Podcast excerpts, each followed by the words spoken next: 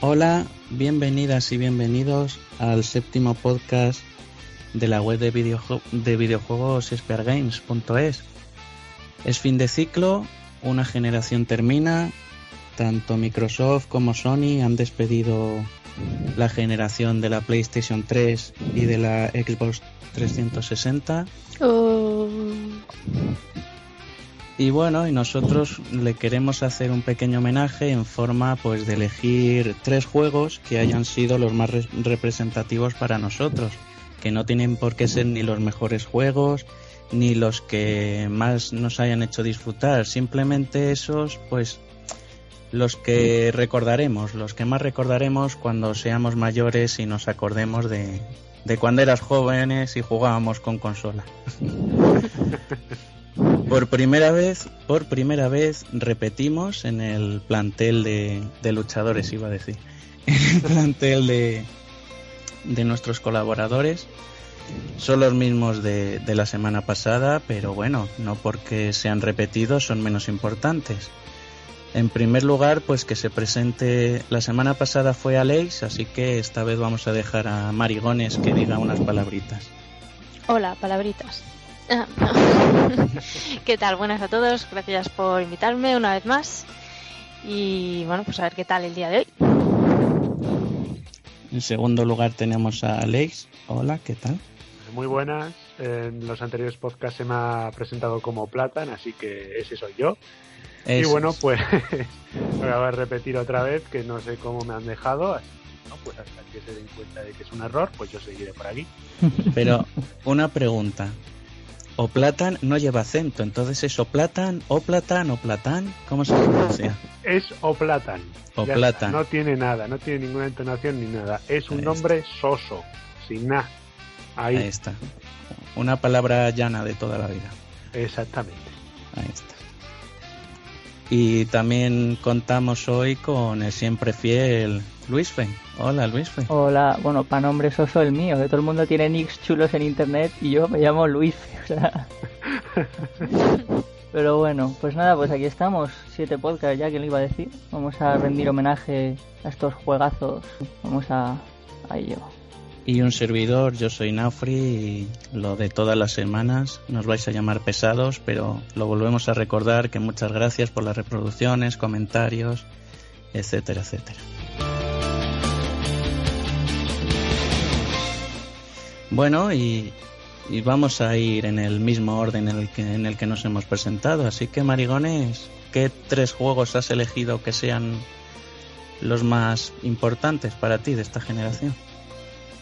Bueno, pues, joder, que mal no ser la primera. Espero no pisarle los mismos juegos a otra persona, aunque creo que a uno ya sí. Sí, sí, o a, dos o a tres. Eso está más claro que el agua.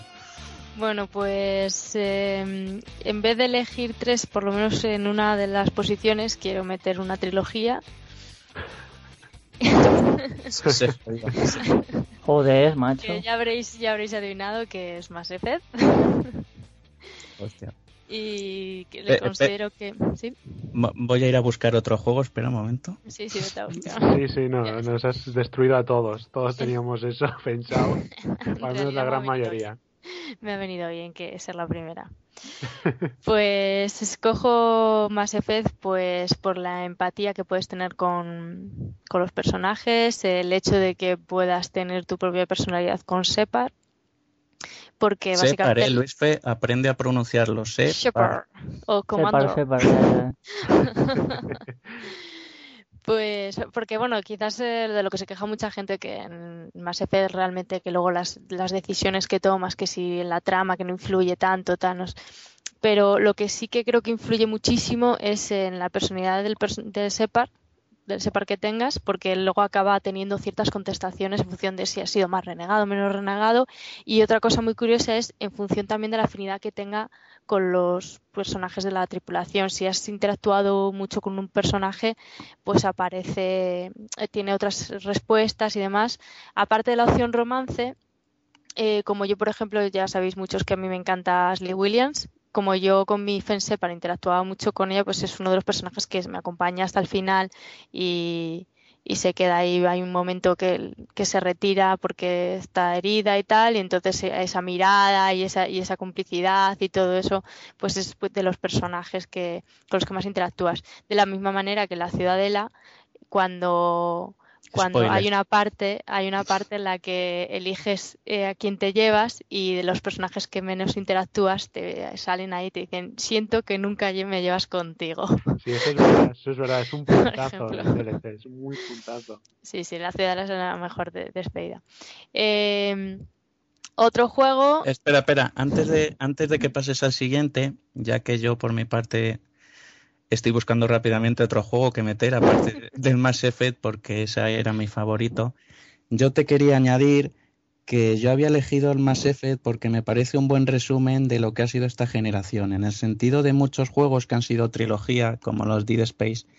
Y es que las primeras partes han tenido un estilo muy original y muy propio, y a lo largo de las siguientes entregas se han ido pareciendo cada vez más a los Gears of War, en el sistema de combate y en el online. Entonces, para mí ha, sido un gran resumen de lo que ha sido esta generación. Por eso también lo había, lo había elegido.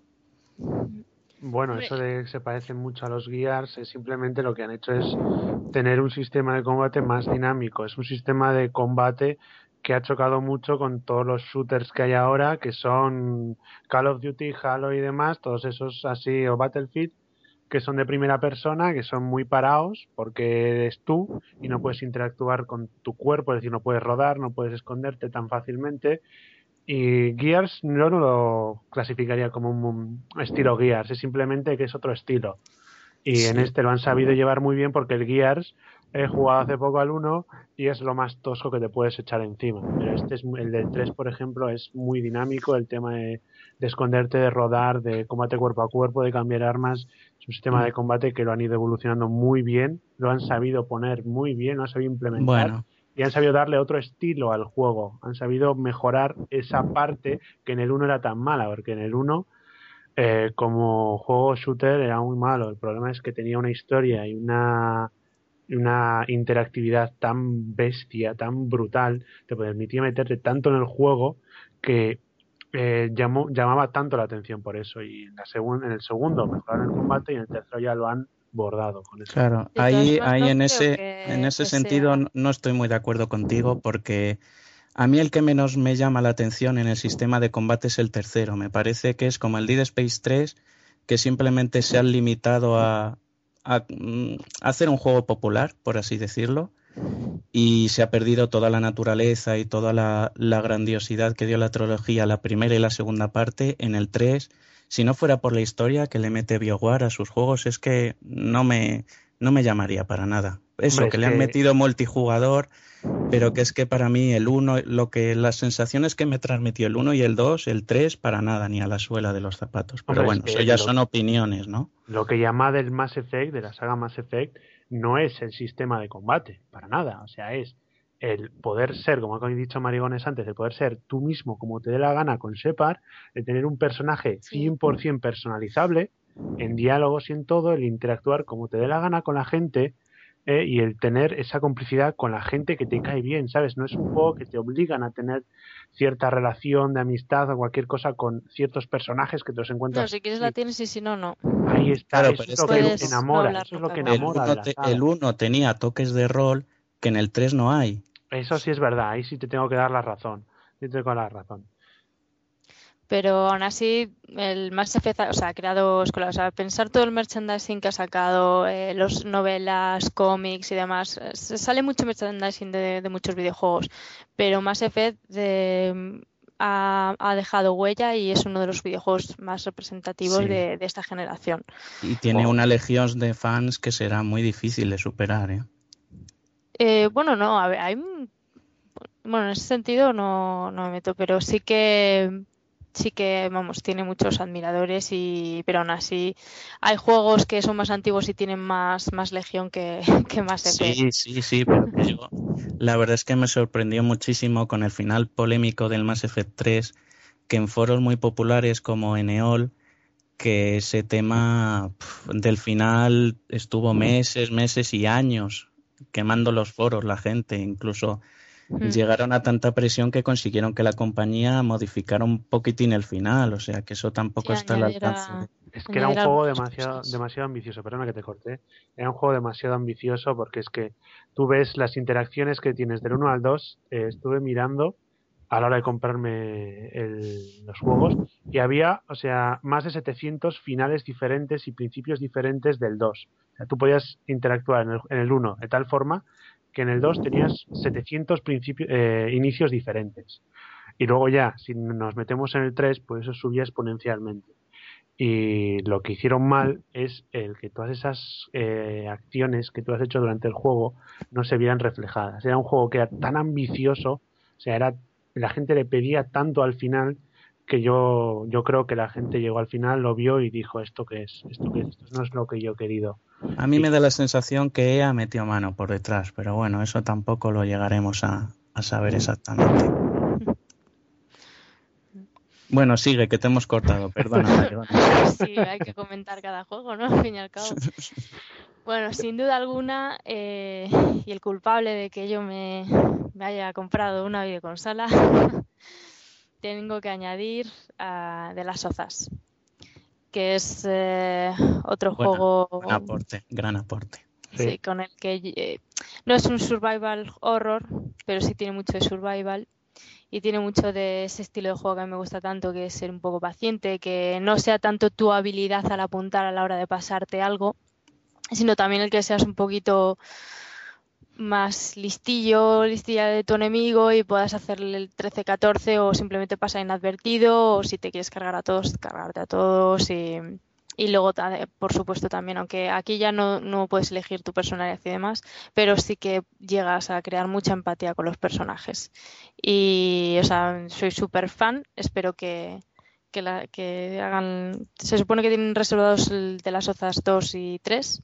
Espero que sigan y hagan una muy buena saga. Ya esta va a ser difícil superar, pero vamos, a mí además hacía muchísimo que que un final no me, no me impactaba tanto, me dejaba con, con el cuerpo tan movido. O sea, también tengo el artbook, por cierto. que no, sortearé ni os enviaré. no falla. Pero no venía con figurita, ¿no? Eh, venía una edición con figura solamente en Estados Unidos, que estuve muy a punto de, comprar, porque por 120 dólares creo que era, que es lo que te cuesta la figura comprándote la parte, eh, te venía el juego y la figura y el cómic en inglés. Pero claro, como no estaba segura de si valdría por si ese tenía región o, no tenía región, entonces pues bueno, no, no quise arriesgarme. Pero sí, me dieron muchas ganas de, comprarme. Luego también vi un unboxing de, de la figura en YouTube y tampoco me pareció como vamos, no preferí no gastarme tanto dinero en solo una figura. Fíjate tú qué raro. Pero bueno, es un juego que recomiendo a mucha gente y, y bueno, pues que, está muy bien. Me gustaría en esa posición porque por, por añadir otro juego más, pero del aunque no es el mismo la misma calidad de gráficos, pero dentro de lo que es ese pack, me gustaría añadir eh, The Walking Dead de Telltale. Que bueno. Sí, es que, a ver, ¿no? Es una modalidad de juego totalmente distinto, pero también te ayuda, o sea, los, en, los dos juegos te presentas en una situación de supervivencia y en el que ves que cuando un ser humano no tiene otra, eh, puede ser capaz de lo peor y de lo mejor. Sí, en eso la verdad es que, bueno, el primero que has dicho yo no lo he jugado, pero de Walking Dead, la verdad es que la historia yo creo que le pisotea un poco a, las, a la serie. De, bueno, son otros formatos, ¿no? Pero a mí me transmitió mucho más el juego de Telltale Games que la serie de televisión, por lo que tú bien dices. Es la tensión que siempre que tienes, ¿no? Cuando juegas y... Es que ese videojuego se parece más a los cómics. Y en la sí, serie eso es, eso es. y modificado y añadido muchas cosas para poderla adaptar a la televisión. Entonces no se parece tanto al cómic. Sí, que es un poco que tiene un estilo más oscuro, ¿no? Y que lo que pasa es que también a mí me decepcionó en algunos aspectos en el sentido de que cada vez que empiezas un nuevo capítulo de la temporada te anuncian en rótulos gigantes tus decisiones contarán para la historia y luego no es así. Es, mentira. Es mentira. O sea, desde que a una amiga, bueno, a Nechan le gasté la broma de que uno de los personajes que podías salvarle según tus decisiones y le hice repetir la partida no sé cuántas veces. Eh, o sea, luego eh, las decisiones que sí supuestamente influyen para la segunda temporada es el DLC de los 400 días. Pero el otro no. Sí que hay alguna cosa que se modifica, pero el que conozcas a unos o a otros, pero no poco. No. Bueno, pero el, el, DLC de 400 días tampoco te da muchas opciones, ¿eh? De hecho, yo lo, he jugado una vez y lo he rejugado a medias, porque no me enganchó. Pero yo diría que está un poco capado. Digas lo que digas, yo creo que pasa siempre lo mismo. Sí, sí, sí. yo lo he jugado y acabé muy indignada con ese DLC. Pero, hombre, hay, hay cosas que sí que puedes evitar. El, el hecho de, de, que, de que eh, puedas evitar. Es que tampoco quiero hacer spoilers, ¿no? mejor, mejor. lo tengo pendiente. Hay cosas que supuestamente puedes evitar, o al menos puedes evitar hacer tú o cometer esas acciones. Sí, sobre todo hay una cosa que, historias, sí, pero... que me pregunto de, de, lo que es el videojuego de la primera temporada, y una cosa que me pregunto es la. Ay, ahora se me ha olvidado el nombre. La la que se joder, la que la, la del pelo largo la del pelo largo la del pelo largo la del pelo largo es que si supiera el nombre sería sería mejor la que está con su padre sí sí la borde la borde la borde la militar. la, Ay, era militar no no no pues militar hay, hay una la parte sí estuvo en el ejército ¿no? ah no sé mm. Bueno, pues eh, hay una parte que, que, bueno, pues que puedes decirle, vete a tomar por culo o me voy contigo. Entonces me pregunto si eso, que además se queda muy abierto, eh, sí que lo pueden usar en la segunda. Lili, Lili o Lili. Lili. Lili, sí, sí. Lili, Lili. eso. Pues. O Lili, bueno, no me acuerdo. Hay una parte a que, que Lili, pues que supongo que todo el mundo lo va a tomar por saco. pues que no, puedes. Yo no, yo no. Puede estar. O sea, yo le dije que dejaba todas las cosas y que me iba con él.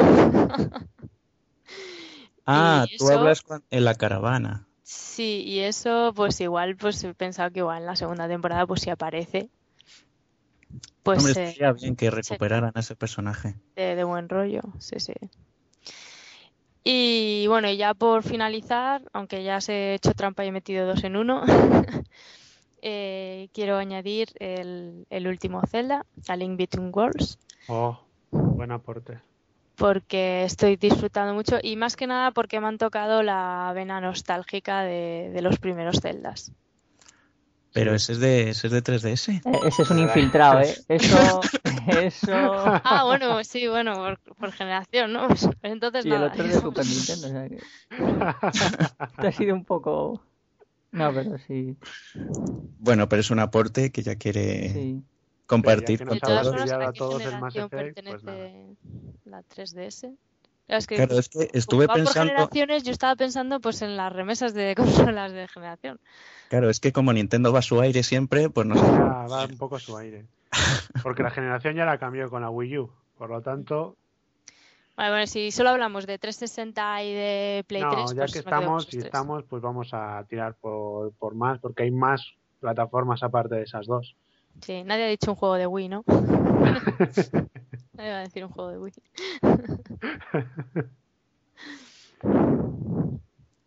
bueno, siguiente. Sí, como, es, como de ese Zelda ya hablamos en, tela, en el anterior podcast, pues invitamos a todos los oyentes que, que busquen el sexto podcast y le den ahí a, a reproducir. Ahí, ahí, spam. Spam a saco. Bueno, pues ahora le toca a Oplatan. Sí, lo haréis. Bueno, Plata, pues Plata. a ver, eh, uno de los añadidos que va a estar en mi top 3 era Mass Effect y bueno, ya, ya lo hemos comentado. Así que lo que voy a hacer es, eh, dejando Mass Effect a un lado, me voy a tirar por otros para meter más aportes. Y lo que sí que tengo que comentar, eh, dos de esos tres juegos favoritos son, por decirlo de alguna forma, sagas. A ver, eh, una, perdón, una saga que me ha llamado muchísimo esta generación es la de Bioshock. Eh, me ha, la verdad es que me ha impresionado muchísimo porque recuerdo que el primero me lo compré por 50 céntimos en game porque tenía puntos. Hostias. Y sí, sí, o sea, yo llegué tengo, ¿cuántos puntos tengo? Pues tienes para llevarte esto por 50 céntimos. Pues, para, mí. pues para casa, que así hablo de para casa, para casa. dice lo que se ha gastado en game. y, y, claro, yo recuerdo, es, estaba baratísimo y dije, pues voy a disfrutarlo. Y cuando bueno, lo está baratísimo. Sí, para mí estaba baratísimo. y lo cogí y, y, lo disfruté muchísimo porque encima había cambiado de televisión hace poco. Se oía bien las cosas, no era la telecatódica esta de tubo, eh, eh, una televisión plana y se oía todo perfecto y la ambientación que tenía eh, me enamoró muchísimo, me enamoró muchísimo de todos los escenarios bajo el agua, eh, todas las luces que tenía, todo me enamoró muchísimo. Luego el 2 me gustó, no es un gran añadido, la verdad, porque es un poco más de lo mismo, pero bueno, y luego con el nuevo Infinite, que justo también ha coincidido con cambio de televisión a una que se ve realmente bien y con cascos, pues ya directamente me he metido en el juego de una forma que, que, vamos, es impresionante, es impresionante, me gusta muchísimo toda la ambientación que tiene, cómo se lo han currado el tema de los plásmidos y la historia es, es brutal, es brutal, por eso está en mi top 3. A ti lo que te vendría bien es que te sacaran un pack de televisión más juego, ¿no? Sí, a mí sí, a mí básicamente es eso. Tú me pones un buen juego con una buena tele y lo compro. Y si pones cascos ya para aderezar, para mí. Está, ya la consola da igual, ¿no? Tú eh, con el juego y la tele ya eres feliz. Sí.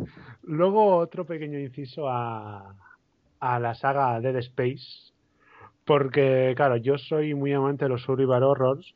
Porque han, o sea, me han dado lo peor y lo mejor en esta vida. Porque de pequeño, ya por comentar esto así sin más, los Resident Evil me causaron un par de traumas infantiles y es un género que me ha gustado muchísimo, me ha gustado muchísimo siempre. Un poco más soca, pero bueno. Trauma infantil, yo descubrí que por fin había más gente como yo.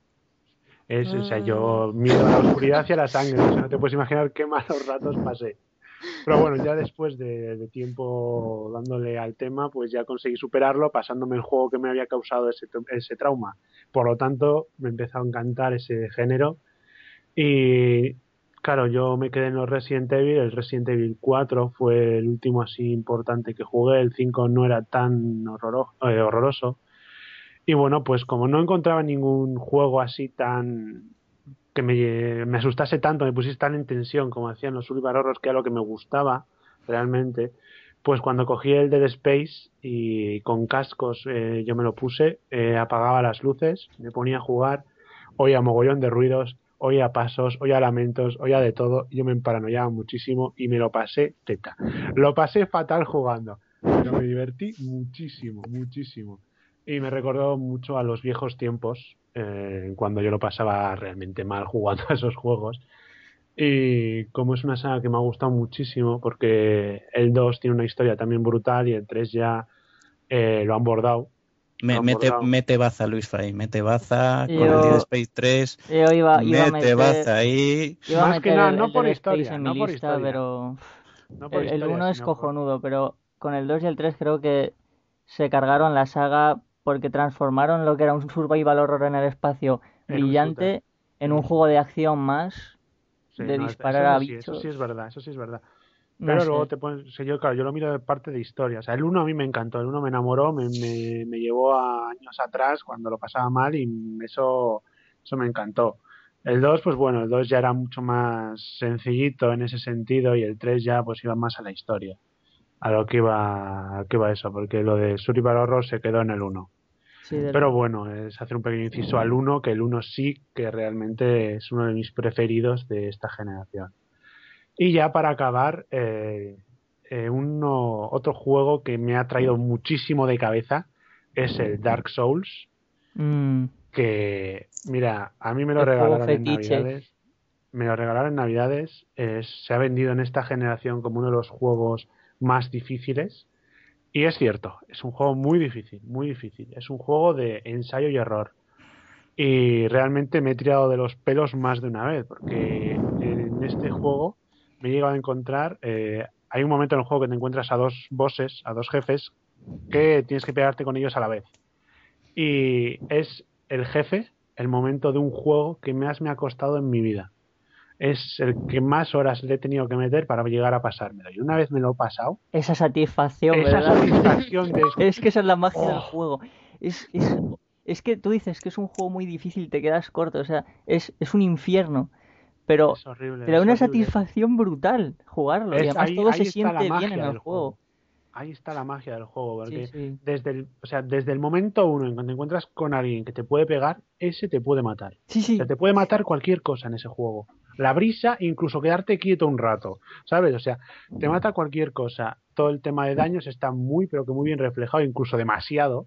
Y el peso, el peso del equipo y las armas. El peso del equipo, todo, todo influye muchísimo, todo influye muchísimo. Y es, todo es muy difícil, la primera vez es muy difícil, pero es eso, es, ensayo y error. Es un juego que si tienes paciencia, eh, pues te lo pasas y lo disfrutas muchísimo, porque cada cosa que te encuentras es un reto y que si le pones paciencia, porque es llegar, morir, sabes que esto no tienes que hacer, llegar, morir, sabes que esto no tienes que hacer, el momento en que lo consigues es una satisfacción tremenda y es pues es eso lo que más me ha gustado de ese juego porque yo no he tenido muchísima paciencia para los juegos y ese juego me mantuvo eh, atento a todo. Eh, estuve mirando mogollón de guías y muchas cosas para estar pendiente mucho del juego y ya cuando me lo pasé pues, pues una satisfacción tremenda y eso no me ha dado ningún otro juego de esta generación. Me lo he pasado muy bien con muchísimos juegos, pero esa satisfacción de llegar a pasarte un juego así, de decir, a gritar a la calle, me he pasado el Dark Souls, no, me ha dado, no me ha dado nadie. Y si encima juegas online ya, la sensación se multiplica porque puede, la gente puede invadirte y putearte o incluso dejarte mensajes falsos. En plan, yo que sé, tú estás jugando a tu juego y si lo tienes online, puedes leer mensajes que ha escrito la gente. Y un tío te puede decir, coño, si saltas este este hueco hay un cofre y te matas. Es un juego muy cabrón. Eso para hacer caso a los del online. Pues que muchos tienen razón. Hay muchísimas cosas escondidas durante el juego y muchas cosas tienen razón, pero hay otras que dices tú, no puede ser, no puede ser y no son. en ese sentido, sí, en ese sentido es un juego muy completo, es un juego muy completo. Es muy bueno, sí, sí. Pues antes de pasar a Luis Fe, podemos resumir la intervención de Oplatan en que se ha quedado satisfecho y en que nos ha colado cuántos, cinco o seis juegos. No, he comentado una saga, he comentado un par de sagas, porque es que yo sinceramente no te puedo decir tres juegos específicos, eso yo no te puedo decir, yo con tres me quedo cortísimo.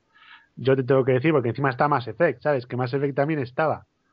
Pero es que yo, a mí es más bien este, esta generación me ha gustado mucho más por sagas y algún título específico que por juegos concretos. Porque había muy buenas sagas en esta generación. Y yo creo que merece tener pues esa, esa notoriedad en, en el top 3 ese mío, porque es que sí, a mí muchas sagas me han vendido consolas y en esta generación eh, ha habido muy buenas sagas, muy buenas sagas. Y ya está, es eso. Y hasta menudo rollo nos acaba eso. Joder, que si ahora me voy a callar un ratito. Madre de Dios. bueno, y Luis Fe, tú has, has decidido. Claro, es que es difícil, ¿eh? es que elegí solo tres juegos, es que hemos elegido solo tres porque, como somos cuatro, para no alargar demasiado el programa, pero es que cualquiera de nosotros podía haber rellenado 10, 20 o, o 30 bueno, incluso. quedándonos cortos, ¿eh? porque yo entiendo mucho a Platán porque yo tenía una lista de cinco y ya me ha costado elegirla y luego al ver, al enterarme que tenía que reducirlo a tres, es, es muy jodido porque siempre hay un juego que te gusta y luego ves otro juego que también te gusta y la lista sigue y sigue. Pero bueno, yo más o menos tengo una lista que bueno, me siento un poco traicionar algunos juegos que me, que me han gustado y me han transmitido cosas, pero hay que acotar, hay que acotar. Corta. Quiero, quiero empezar mi lista con, con Deus Ex Human Revolution porque ahí está qué cabrón me cago en la me cago en la puta. aquí robándonos los juegos. Es que bueno, dos de tres tú dos de tres. No es que no podía ser de otra manera porque eh, los, que, los que sean de la vieja escuela seguramente hayan jugado los clásicos al Deus Ex a su expansión tal yo la verdad es que no los he jugado apenas, he jugado un poquito al Deus Ex y lo dejé a medias porque no se me daba nada bien, no, no conseguía engancharme a la jugabilidad, entonces lo dejé aparcadillo y tal. Pero, bueno, no hemos, jugado, no hemos jugado porque no está la biblioteca de Malacún de Steam, no por otra cosa. tiempo al tiempo. Ahora le mando un mensaje. Pero salió este Deus Ex Human Revolution y la gente, bueno, decía que estaba bien el juego tal y yo dije, ah, pues mira, no he jugado a los clásicos, pero igual con este puedo probar. Y joder, qué maravilla, o sea, es, tiene a nivel de diseño tiene un montón de cosas impresionantes y bien hechas. Y eh, tiene el, tema este de ir mejorando a medida que avanzas en la historia, pero sin llegar a convertirte en un dios, porque no puedes eh, Sí, tienes que, elegir, tienes que elegir una especialización, por así decirlo. Exactamente. O sea, tienes que hacer el personaje ideal para ti. No puedes hacerlo todo, es imposible, no tienes suficientes puntos de habilidad. Y claro, tú puedes decir, ah, bueno, pero eso lo hacen muchos juegos. Sí, pero es que este además lo hace bien porque depende de cómo haces tu personaje, tienes distintas maneras de jugar al juego. Por ejemplo, si te vas por la rama de sigilo, pues tú tienes que jugar así pero también puedes irte por la rama de asalto y juegas así, o puedes irte por la rama de hackeo y vas por sitios que no habías visto antes. Eh, es decir, el juego es completamente moldeable a todo lo que tú quieres como tu personaje, lo que tú quieres ser. O sea, está muy bien. Y el tema de conversaciones y demás y la historia te va llevando de lujo. O sea, si no habéis jugado Deus Ex, Tienes que jugarlo varias veces para descubrirlo al 100% el juego. Sí, sí, tiene, tiene bastante chicha y además es rejugable porque siempre vas a encontrar algún camino por, por el que no has ido antes o yo que sé, has hablado con un personaje, le has dicho algo que le ha cabreado y no has desbloqueado cierta aventura secundaria. Es un juego que tiene mucha amiga. De todas Además, maneras... tiene una banda sonora muy buena, sobre todo el tema principal, Ícaros, mm. que es buenísima. Muy buena banda sonora, sí, efectivamente. Y una, una cosa, mm, no es por nada, pero mm, el hecho de que un juego sea tan rejugable, ¿no os agobia un poco? ¿No, ¿No, mm, sentís como que vais eh. acumulando muchas cosas? Que antes te pasas un juego y ya está, como mucho le cambias la dificultad o tal. pero es que ahora yo me encuentro con juegos que es que para igual para conseguir, o sea, el Metal Gear para conseguir el traje de invisible o la bandana y tal, me lo tenía que pasar chorrocientas veces para hacerlo de una manera y de otra. Es que a, ver, mí, o sea, y encima si no lo haces con guía, igual le estás perdiendo el tiempo. No, no, pero a ver, hay distintos tipos de rejugabilidad. Hay juegos que usan el término, el término rejugabilidad de manera equivocada, porque la rejugabilidad de un juego no consiste en que tengas que pasarte el juego 10 veces para desbloquear algo. Eso es trampa porque estás metiéndole horas de juego, de horas de juego a un juego para desbloquear una tontería. Una rejugabilidad correcta en un juego es pasártelo y poder volvértelo a pasar por gusto, o sea, no por desbloquear algo, es sino vivir, vivir la experiencia del videojuego, pero de otra manera, y que, de otra forma. Y que sea posible hacerlo, es decir, no como otros juegos que te los pasas y los abandonas porque es que no te aportan nada más eh, como juego, ¿no? No sabría cómo explicarte no te dan otras opciones para pasártelo. Te pasas una campaña o cualquier cosa y es eso siempre. Exacto. Y eso llega a aburrir. Si tú coges un juego y te dan cuatro opciones, pues mira, sinceramente, el Mass Effect 1 yo me lo he pasado con todas las clases y con todas las clases varias veces. O sea, yo le he metido muchísimas horas a ese juego porque me ha gustado muchísimo porque tienes tu forma de hacer las cosas como te dé la gana. Es tan libre, es decir, que cada vez que juegas una vez a ese juego es diferente. Es diferente, no puedes hacer lo mismo. Es decir, cambia completamente la perspectiva y es otro juego. Para mí es otro juego. Y si me gusta mucho la historia o la ambientación de los personajes, es otro juego. Y es otra vez. Y no me importa. Y otra vez y otra vez. Y así. Por lo menos en mi cabeza funciona así. Sí, sí otro buen ejemplo es que ahora tú lo estás disfrutando, Luis Fe, el antecesor del Mass Effect. El Star Wars Caballeros de la Antigua República es un muy buen ejemplo que aunque yo, me le Yo me lo he pasado cinco o seis veces y cada vez que me lo vuelvo a pasar descubro más misiones secundarias, más detallitos. Y es otro, otro, otro ejemplo, ¿no? Claro, claro, es una experiencia. O sea, no es un aspecto fundamental que sean rejugables, pero sí que te aporta muchísimo como jugador. No, necesariamente tienes que pasártelo otra vez después de habértelo pasado, ¿entiendes? Es, es como, como que tú vuelves a ese juego porque te ha, te ha transmitido algo que te ha gustado. Entonces tú vuelves al juego sin que él te obligue y lo coges y lo rejuegas, pues como los juegos arcade de siempre. claro, es que ese es el problema de tener acumulados en la estantería tropecientos mil juegos para pasar, que hay en un momento en el que dices, me cago la leche, si es que tengo tanto aquí que es que, que no me meto por nada al final. Aún y todo esos que te han gustado mucho y que son muy rejugables, a mí por, por lo menos me llaman más que cualquier otro. Sí, lo... eso es un problema. Es un sí, porque luego no juegas a otros. A mí claro, me ha pasado, la época más Effect es, que no jugaba nada más. Pero que lo vuelves a rejugar incluso antes de los que todavía no te has pasado por primera vez.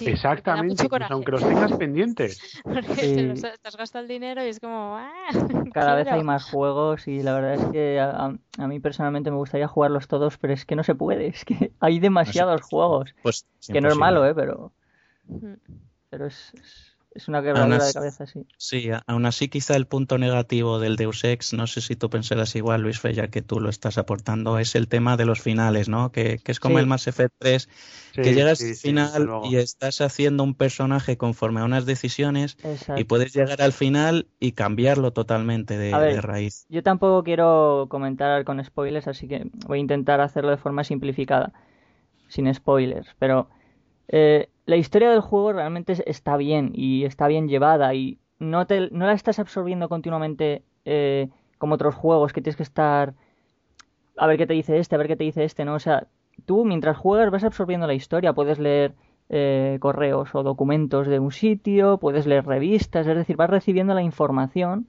y es el tema de te vas interesando, ¿no? Pero llegas al final y coño, son cuatro botones a pulsar y según el botón que pulses pasa una cosa, una escena u otra. O sea, perfectamente puedes parar la partida ahí, guardar y vas cargando y vas viendo los finales y ya te has pasado el juego cuatro veces, ¿sabes? Sí, eso sí. Te dan un logro, además.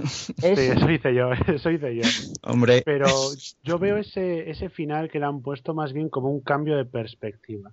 Porque tú vas, como bien ha dicho Luis Fe, tú vas cogiendo información eh, específica, no te la dan toda. Tú la vas cogiendo y vas encontrando cierta información. Y cuando vas llegando al final se te va comentando las cosas como van siendo y cómo son. Y luego, una vez tú tienes una idea y te comentan realmente cómo son las cosas, tú eres el que puedes cambiar de, coño, pues mira, yo azul, azul, azul, azul, pero si te comentan que todo es rojo, pues igual puedes irte al rojo, ¿sabes? No estás limitado al azul. No sé si me estoy explicando bien. Sí, o sea, es una manera muy interesante de, de, de exponerlo.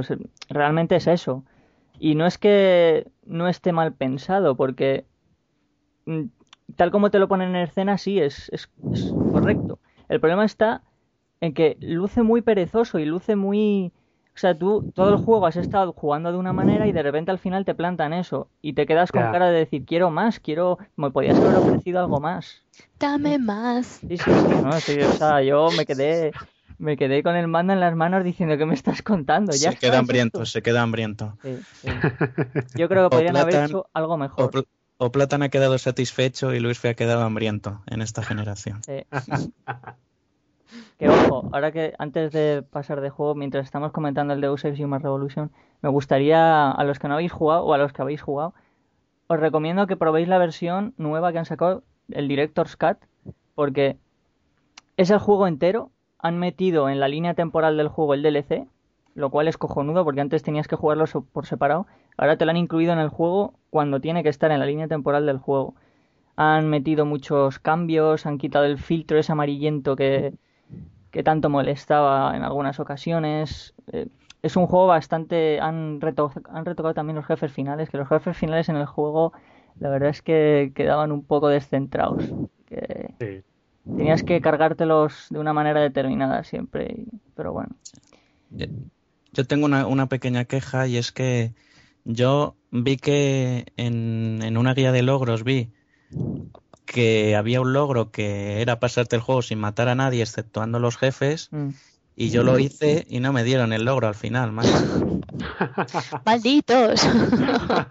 pues eso es una, putada, ¿eh? Es una mierda porque estás todo el juego sin matar a nadie y dando vueltas buscando sitios por donde no te detecten o... Mm y justo llegas al final y dices, me cago en la leche. Pues es una putada. Es que lo de los jefes es una putada. porque... En algún sitio donde no debías, que me ha pasado alguna vez. Dejas a alguien inconsciente, lo dejas en un sitio que no debes, luego vuelves y está muerto. O por alguna ah. caída o algo, que en plan que le tiras y se cae y muere o no sé. Aunque hay una misión en la que tienes que matar a un tío si, si quieres. Igual le mataste. Bueno. que tampoco es spoiler porque incluso ni siquiera os encontréis esa misión.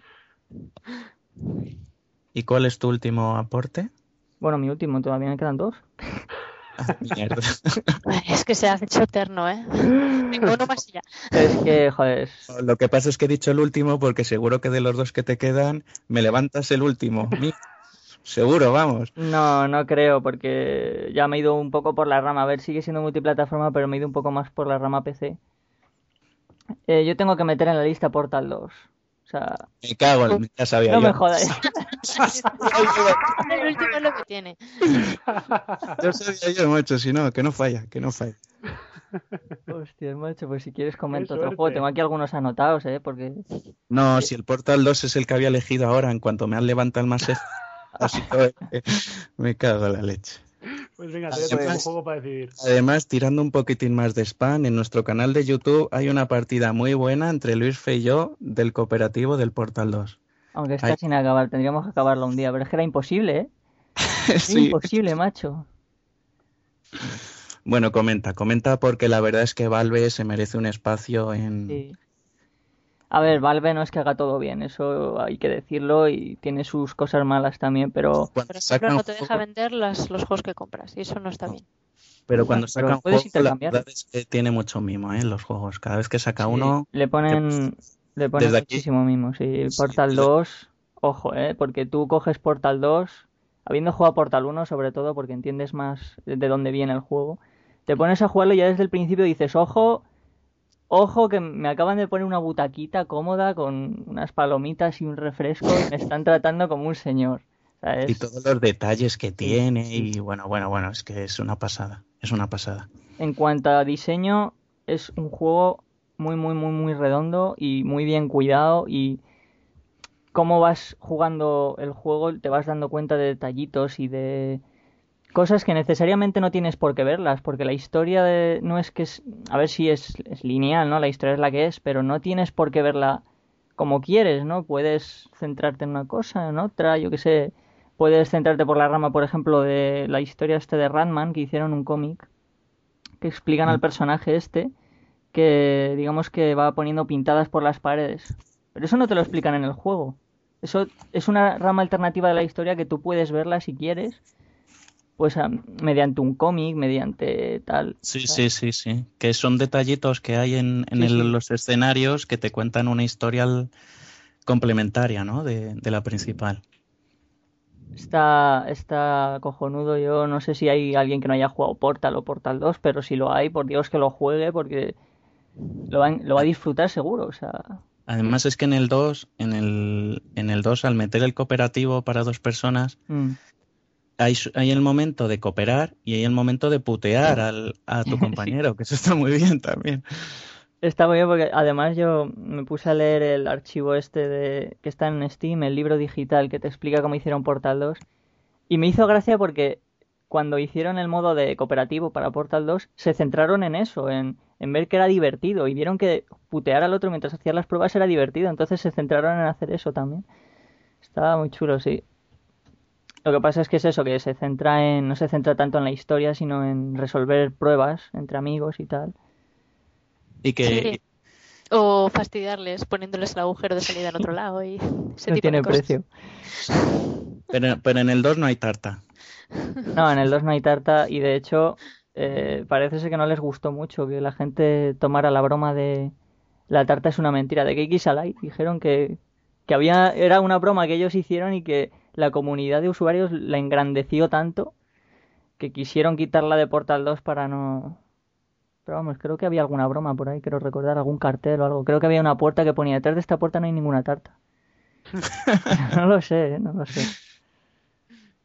Pero está muy bien el juego, está muy bien. Y bueno, yo estoy esperando que hagan Portal 3. Y si lo hacen. Bueno, no, pero Half-Life 3 primero, ¿eh? ojo, hay especulaciones de que puede que hagan un Portal 3 Half-Life 3. Eh, lo que, es decir, como eh, comparten el mismo. O sea, que van a hacer un juego por separado o que van a mezclar. no, que sea el mismo, ¿no? Exacto, que el, mismo, el mismo conjunto va a ser el juego. Porque como comparten el mismo universo y tal. Porque joder, en el Portal 2 hay un huevo de Pascua. Si te metes por cierta habitación y además te dan un logro, ves el barco del Borealis, del que se habla en Half-Life 2. Ah, sí. Ojo, ojo. Oh, joder. Mira, bueno, y ahora ya sí, ¿no? Te queda un aporte. Sí, a ver, eh, yo aquí estoy en, en explicaciones porque...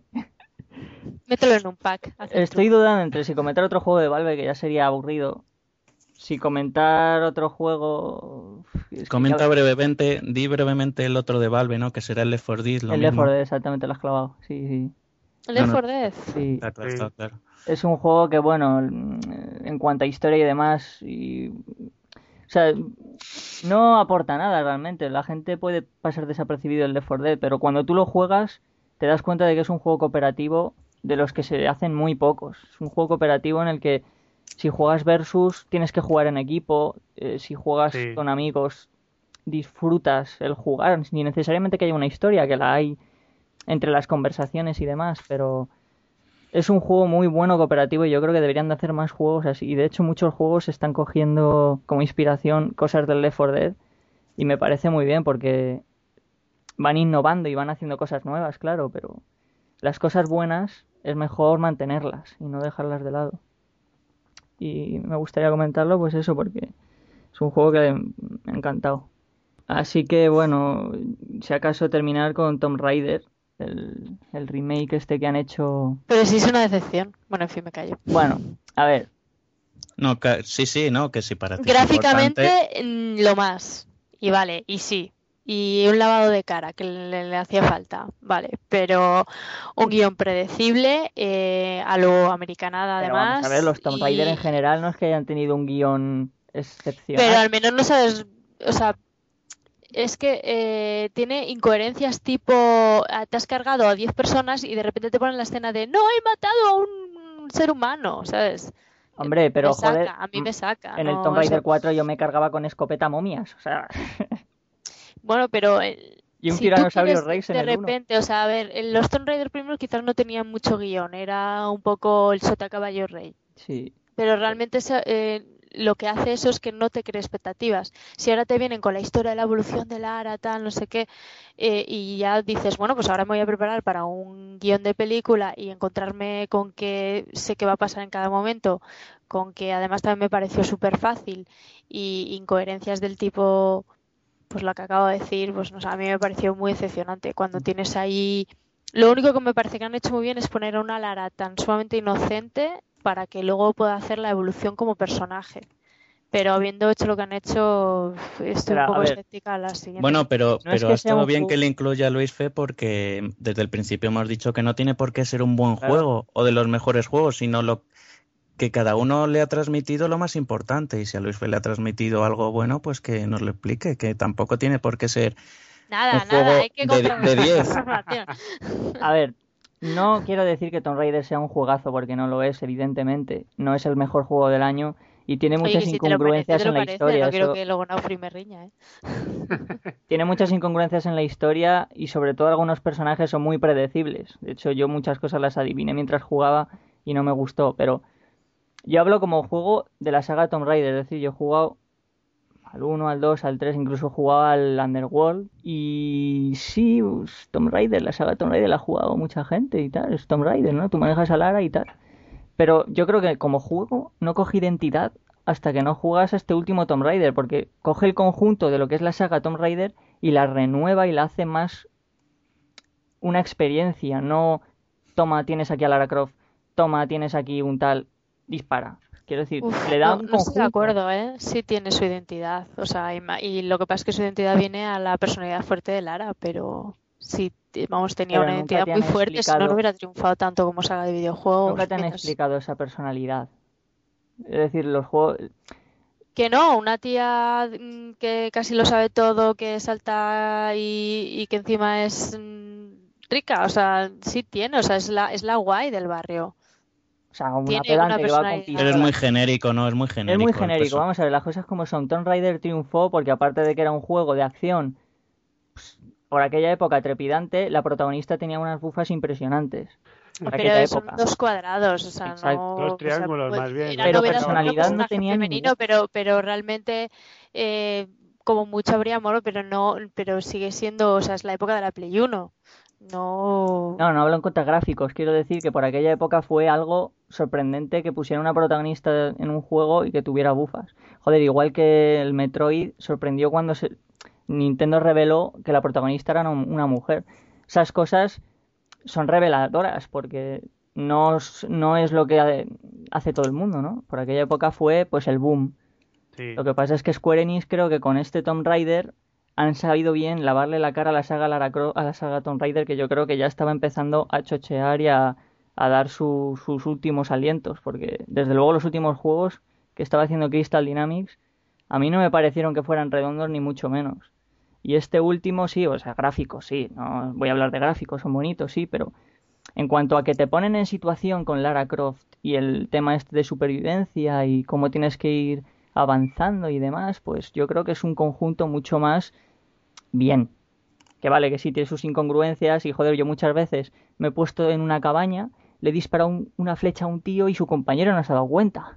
Y me he cargado otra vez a ese tío y, y el otro que pasaba por ahí dice, todo está tranquilo. Y me he cargado dos en su cara. O sea, está, tiene fallos, pero no es el mejor juego del año, pero sí que creo que a mí como saga Tomb Raider es el que más me ha ofrecido una historia, una experiencia, vaya. Sí, una historia que recordarás, ¿no? Que tienes ahí, que se ha hecho un, huequecito en tu recuerdo. Sí, me gustaría que hicieran más juegos a partir de esta línea temporal que han hecho, porque me gustaría seguir jugándolos y ver a dónde llegan. Y espero que Lara evolucione, obviamente, porque sí que es verdad que en este juego es muy inocentón, el protagonista, o sea, inocentona quiero decir, y quiero esperar a ver esa evolución, a ver a, dónde la llevan, qué hacen. Y por Dios, que no sea tan pupas, porque joder. Hombre, irá evolucionando el personaje. Intentarán eh, que se convierta en la, en la Lara que conocimos. Ay, ay, ay. Eso es lo que, lo que tiene que molar. Ya está. Bueno, ya está, ¿no? Pues si queda algo de espacio, queda algo de espacio, ¿no? Para que añada yo los juegos que, no me habéis robado.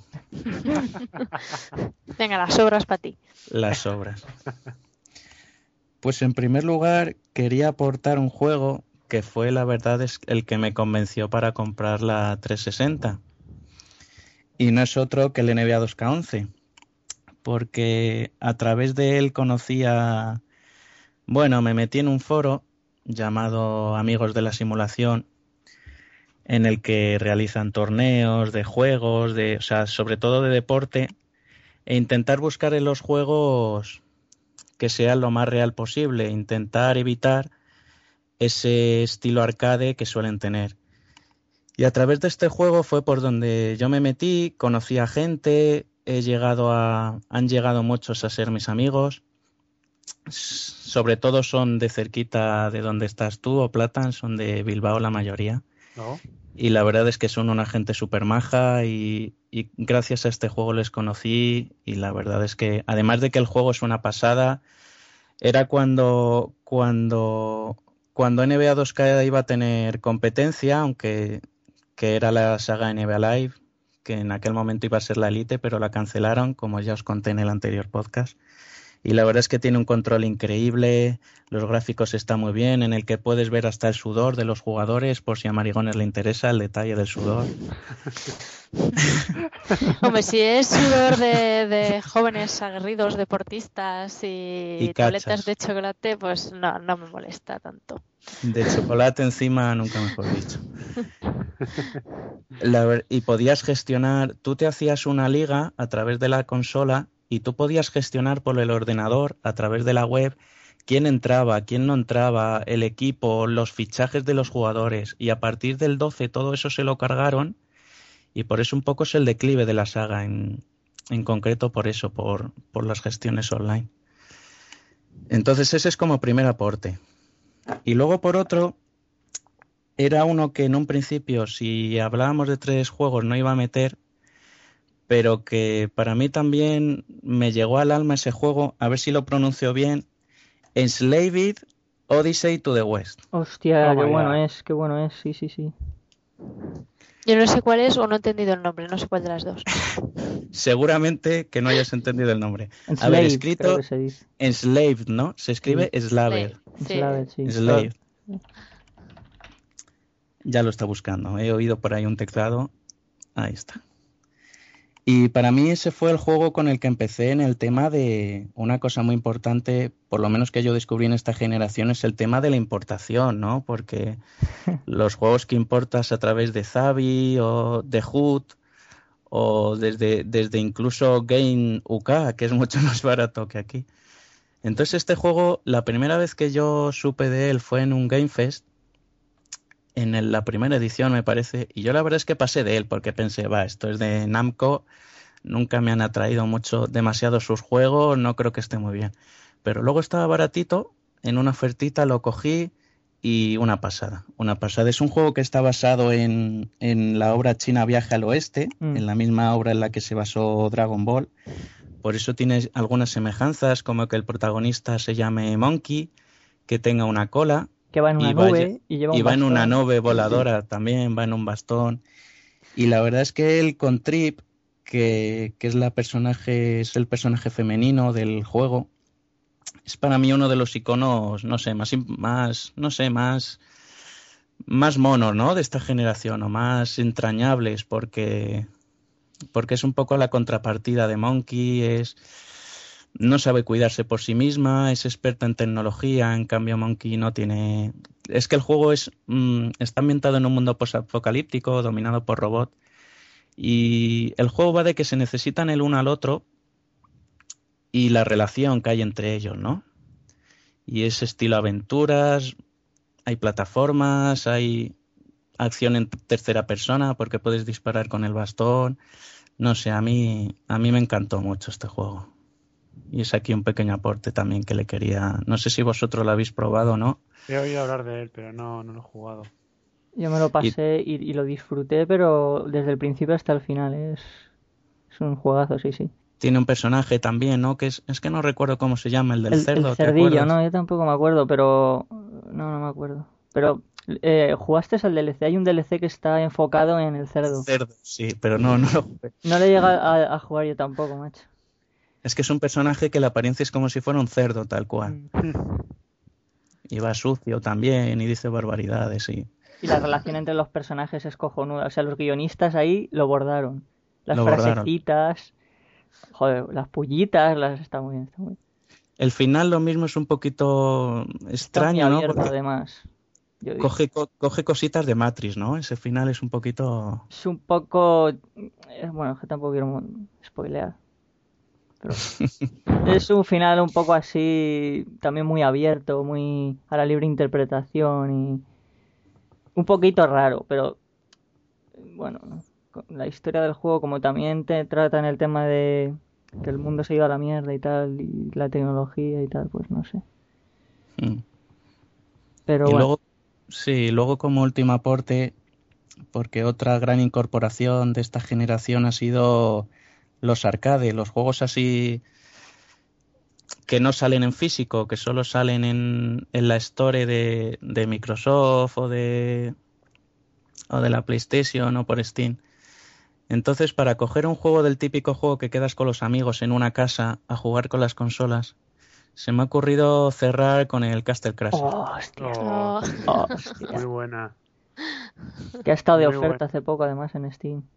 Y resumidas cuentas, pues eso, es una, una pasada. Una pasada, mundo muy colorista, mm, diversión directa arcade, no te da vueltas con una historia, ni siquiera hay diálogos Tienes mascotas, tienes poderes, tienes puedes desbloquear un montón de cosas. Y, sobre todo el jugarlo con tus amigos, porque ese juego, si no lo juegas con otras personas, para mí la verdad es que pierde bastante el sentido. Sí, es muy aburrido, es muy aburrido jugarlo solo, ¿eh? Claro, claro, eso es lo que decía al principio, que, que es un juego para jugar en las consolas y por online está muy bien jugar con alguien, pero también está muy bien jugar con alguien en una misma casa y ver cómo picarte. Este juego se disfruta con amigos en la misma habitación, sobre todo cuando vences al jefe final y hay que pelear por la chica. O sea, eso, es. eso es. Es maravilloso, y, Y además os recomiendo, no sé si os lo habréis acabado todos, Alex, sé que no. No. Pero ya te lo dije ayer por la noche, pero hay una princesa de las cuatro que tienes que rescatar que nunca se le ve la cabeza. nunca se le ve la cara. Y luego al final sabes por qué es, y, te, arranca, te arranca una sonrisa y como bien dice Luis Fe, es una ida de olla totalmente. Chan, chan, chan, chan. Ahí lo deja. Los que lo hayan jugado seguro que lo entienden. Sí, sí, sí. Que por cierto, los mismos creadores del Castle Crashers creo que han sacado otro juego en el arcade que se llama Battle Block Caesar. Es en plan rollo puzzle de plataformero y puedes jugar en plan cooperativo con amigos o bien puteándote. Pero no lo he jugado, no sé si lo habéis jugado vosotros. Tiene buena pinta, pero no. No, no lo he probado. Yo tampoco. Hostia, pues. Ah, ya sé cuál es, ya sé cuál es, sí, pero no, no lo he jugado, no lo he jugado. Pues tiene muy buena pinta, eh, habría que tantearlo porque tiene pinta de ser más entretenido, si cabe, que el Castle Crash. Para dejarlo ahí en la, en la biblioteca sin usar, ¿no? Ah. Bueno, chicos, pues hemos terminado ya un poco con el tema de nuestros juegos más importantes. Se han quedado en el tintero algunos grandes, como seguro que le preguntamos a alguna web especializada y te dirá, oh, no habéis hablado de los Batman, o, de los... o, del, o del Dragon Age Origin, etcétera. Pero bueno, estos han sido los nuestros y es un toque personal que le damos a. Por eso, desde el principio hemos avisado que no que no tienen por qué ser los mejores son los que más nota elevada se han llevado, los medios especializados, sino lo que para nosotros ha sido especial y por lo que recordaremos esta generación. O sea que si queréis aportar algo más o ya os queréis despedir. Yo comentaría antes de despedirnos eh, nuestras expectativas sobre las nuevas consolas e incluso, ¿por qué no?, cuál pensamos cogernos o cuál nos pensamos coger primero y Vale, sí, sí, vale. Me parece Vale, sí, si queréis aportar, si queréis, se puede enfocar de la forma en que, mm, ¿qué esperáis de la nueva generación, pero que no os haya dado esta o de alguna experiencia que hayáis tenido en esta generación que no haya sido del todo buena, ¿qué esperáis que corrijan en la nueva? Pero es que eso que esperamos que corrijan lo peor de esta generación ha sido los problemas. los problemas y desde el día uno ya los tienen, o sea, eso ya no lo han corregido, eso ya no se puede corregir. No me podemos centrarnos en juegos. en juegos o experiencias, o por ejemplo la conectividad que ha tenido esta generación, el tema del multijugador ha tenido otro significado con esta generación. Jugar online antes era, vamos, Solo Y con la 360, si se me permite decir. Sí, Porque sí, con la Play 3 también puedes el tema de multijugador y demás, pero es un poco más, más rollo, menos intuitivo. Es muchísimo más pesado. Y me refiero a la conexión, no que a la hora de jugar, que, ya sé que los servidores y a la hora de decir el lag y todo eso, eso no influye. No es que los servidores sean peores ni nada por el estilo, sino que, que el tema de la interface y el, el software en sí, para estar todos en un chat comentando. Sí, que también no hemos dicho que a esta generación todavía faltan en un principio juegazos, ¿no? O grandes lanzamientos que van a salir, mm. como de Destiny o Watch Dog. Sí, pero esos ya van a salir también. O de Division. Sí, sí, pero que van a salir también para la 360 y la Play 3 y que seguramente sean también algo que recordar, ¿no? Sí, pero bueno, cara a la siguiente generación, a no ser que tengas pensado estar mucho tiempo sin pillártela, eh, si vas a pillarte esos juegos, sobre todo los juegos multijugador, deberías pensar en, en, pillarte la nueva generación, porque si la Xbox o la Play te queda año y medio, dos años más, si tú te pillas dentro de medio año el Destiny, por ejemplo, eh, tus amigos se van a empezar a ir a la, a la nueva generación. Un aporte, un aporte, que hoy precisamente, o sea, tengo una, una amiga en el Xbox Live que, que vamos, se, se compró la Xbox One y, y entonces, pues nada, estábamos ahí a mandar mensajes en plan de, oh, nos echaremos de menos hasta que, hasta que por fin yo, yo tuviera la Xbox One o tal, o si no, bueno, pues que, que fue bonito mientras duró, más o menos. y hoy resulta que me conecto y, y la veo con la 360. Y yo, ¿pero qué es esto? Entonces la mando un mensaje y digo, ¿pero cómo es posible que estés jugando? Además estaba jugando al Halo 4. Digo, ¿cómo es posible que estés jugando? Digo, no creo que se pueda jugar al, al Halo 4 en las Borgones. Luego ya miro y digo, no, pues si estás la 360, ¿cómo es posible? Y ya eh, me invitó a jugar y demás y tal, y me dijo, dice, es que ahora las Borgones es muy, muy aburrida, porque como no hay nada, pues ojito que compras las consolas de salida, que es algo que tengas muy claro que quieres los juegos de salida. eh, pues los FIFAs o los Call of Duty, pues lo demás igual te quedas ahí en la interface diciendo qué bonito es todo. Sí, sí, no. Ahora mismo pasarte a la nueva generación es caminar por un desierto, ¿eh? Ahora mismo.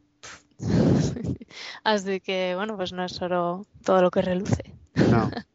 Bueno, ¿y, qué juegos esperáis entonces para la nueva generación? Destiny, Destiny, Destiny. Yo Destiny. Pero tienes beta ya. Ya, la beta tengo dos códigos, para la Play 3 ah. y para la 360. Ha caducado, ha caducado ya. No, no, no, pero están ahí. lo que pasa es que probablemente el de, el de la Play 3 lo tengo que cambiar al de la Play 4, porque en mi caso me cogeré primero la Play 4 y esperaré más que nada que se quiten en medio la remesa esta de Navidades y las consolas que se hacen con prisa, básicamente. Entonces yo calculo que para febrero pues ya más o menos está la cosa un poco más tranquila o incluso, quién sabe, igual hasta... Hasta la Navidad del año que viene. Eh, pues la verdad es que depende. Eh, habrá que hacer un poco de estudio de mercado de cuántas cosas ha vendido, pero el Destiny la verdad es que quería jugarlo ya en la nueva generación. Sí. El cooperativo tiene muy buena pinta, ¿eh? Sí, claro, y, y, como la Xbox One, yo sí que la Xbox One le, me la quiero coger también, pero quizás esperaré ya a una versión Slim y ahí supongo que pasará bastante tiempo. A mí me espera un par de años aguantar con la 360 y cuando ya baje de precio, mm. la Play 4 seguramente pues... Sí, creo que muchos espérate, vamos a hacer eso. Sí, pero espérate porque yo tengo el Plus, el PS Plus y como metan muchos juegos ahora de Play 4 para descargar... Lo más seguro. Pero los puedes ir adjuntando a tu cuenta, ¿no? Claro. Tengas salvo que eso lo cambian. Pero cada vez que me meto en la Vita y le dé a descargar, ves ahí toda la lista de juegos y como si junto un poquito de dinerito, joder. Voy a pensar, pues venga, pues vamos a jugar a Play 4. Sí, es que además eso, hombre, Microsoft ha dicho que va a seguir manteniendo dos juegos al mes de gratis, pero bueno, teniendo en cuenta los juegos que están trayendo, que no, no es que sean lleva varios meses, lleva varios meses. No, tiene comparación con, con PS Plus, que es. Claro, entonces. Es que no hay gigas donde meter tanto juego, es que no se puede. No, pero bueno, si quedan en tu historial no hay problema. Pero bueno, que de todas formas que ahora mismo, ahora que ya PlayStation va a obligar a, si quieres jugar al multijugador, a tener el PlayStation Plus, es que ya te compensa ya más tener el, el PlayStation Plus con los juegos que te dejes. Y que si sí, un par de meses te da el Killzone, pues fíjate. Es un vende consolas, es un vende consolas. Y además así Vitas van a colocar también, porque si para lo que tú bien dices, si con la 4 es obligatorio para el online y la gente se va comprando los juegos de la Vita, pues es que al final venderán más consolas. Estrategia de mercado es todo, claro. Pues sí. ¿Y tú, Luis Fe, qué esperas para la nueva ¿Qué esperas de la consola de Steam? Pues, a ver, yo de consola de Steam no puedo opinar porque yo, aunque juego últimamente en PC, nunca he sido muy pecero y no entiendo muy bien de esas cosas, pero no creo que me vaya por el terreno de Xbox One porque ya he probado con la Xbox 360 esta última generación y bueno, aunque no es que haya quedado poco satisfecho, es decir, lo he disfrutado, pero creo que me voy a pasar al terreno enemigo y me voy a apuntar terreno con la PlayStation 4 a ver qué tal apunta maneras. Pero esperaré a que baje de precio y sobre todo a que coja catálogo porque yo creo que todavía es es un poco pronto para, para decir, hostia, voy a pillar la Play 4 y que sea lo que Dios quiera. Y también tengo que decir que, que quizá he sido un poco injusto con la Wii U porque al principio cuando la anunciaron dije, hostia, si es la Wii. Y efectivamente es la Wii en HD, pero hay algunos juegos que tiene la Wii U que. que ojo, eh, ojo. Ah, pero tiene juegos. Sí, sí, tiene algunos juegos que son bastante interesantes. El Nintendo Land, para jugarlo en plan con amigos y tal, o en compañía, es. joder. Es muy divertido. Es muy divertido y Play 4 y Xbox 360 también tendrá juegos cooperativos online, etcétera, claro, pero va a apostar más por los juegos AAA y historias, etcétera, pero la Wii U apuesta más por los juegos entre amigos y tal, y eso es importante tenerlo en cuenta. Es que como Nintendo siempre va por su lado, sí, siempre va de forma independiente a los demás, entonces pues a los que hemos disfrutado en algún momento con Nintendo, pues siempre tenemos las ganas de volver a caer. Si lo hicieran un poquito mejor, la verdad es que venderían muchísimo más. Mejor que la Wii de momento, de momento creo que sí que lo están haciendo, porque ya solo lo que es la consola y el mando, por lo que he visto, va mucho mejor que otros juegos que yo he probado en Wii, que van como el culo, o sea. Pero, y bueno, la integración que tiene y demás. Pero bueno, no sé. Entonces tú dices eso, ¿no? Que puede que si la Wii U te pone demasiados ojitos acabes cayendo, ¿no? Básicamente lo que vengo a decir es que yo en la anterior generación tuve el pack Wii Xbox 360 y esta generación apunto por PlayStation 4 y quizá la Wii U. No lo sé, pero Siempre se ha dicho que la, bueno, de un tiempo para acá que como que la consola de Nintendo es eh, el Sí, la segunda opción de todos, ¿no? No, o sea, que todo el mundo tiene una, una grande, por así decirlo. O sea, tienes la 360 o la Play 3 y luego la Wii. Y en esta generación, pues todo el mundo básicamente lo mismo, ¿no? O la Xbox One o la Play 4 y la Wii U. Es que Pero es, como el condimento, la salsa. Es un buen complemento, sí. Eh, tienes la consola para jugar tú y luego la Wii para jugar con amigos. Sí, eso sí. Ay, qué pena, Nintendo, qué pena. Sí, pero quieras que no, a ver, a mí la Wii y tal y Nintendo últimamente sí que me da un poco de pena con lo que fue Nintendo y lo que es ahora.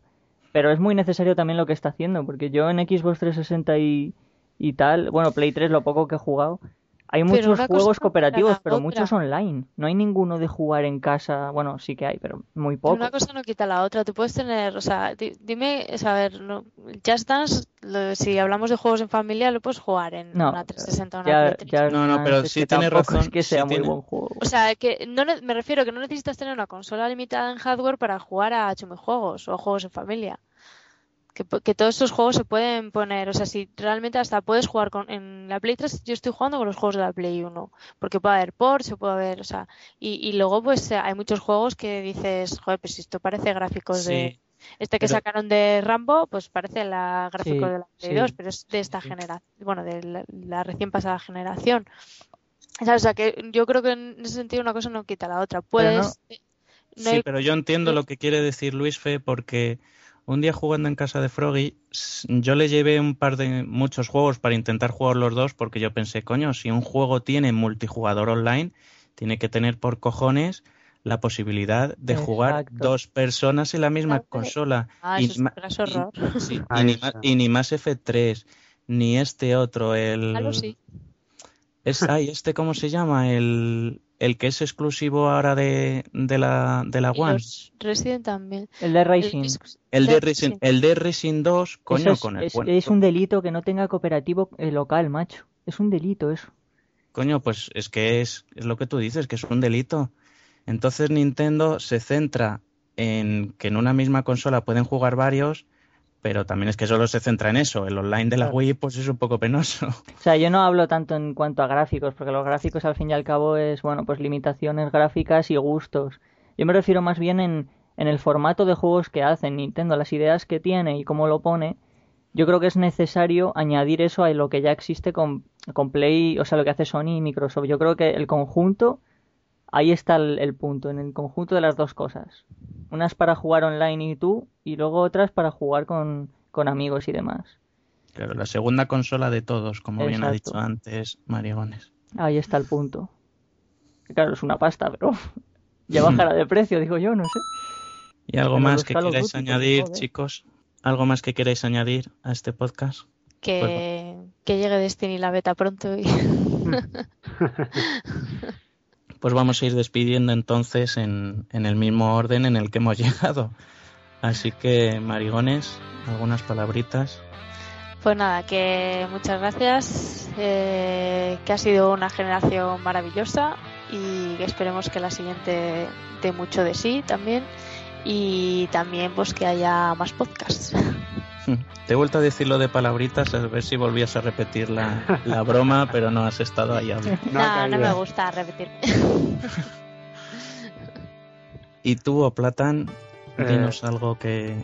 Pues bueno, no, la verdad es que esta generación ha sido bastante buena, sobre todo el tema online, eh, ha cambiado mucho mi forma de jugar y sobre todo me ha, dado la oportunidad de conocer a Gentuza, eh, pues en online, eh, con el que estoy hablando ahora mismo, básicamente. Y pues nada, eh, me ha gustado muchísimo esta generación, me lo he pasado muy bien con algunos títulos. Y cara la nueva generación, pues yo espero pasármelo mejor incluso, porque con lo que cuesta, yo creo que. Ya ves. Pero, ¿Os dais cuenta de que pagamos por diversión? Sí, desde luego. Y mucho. Desde luego. Por eso, eh, yo espero que la generación siguiente sea mejor con más juegazos y que la función online esta siga y conocer mucha más gente. Porque es gaming a tope. A tope. ¿Y tú, Luis Fe?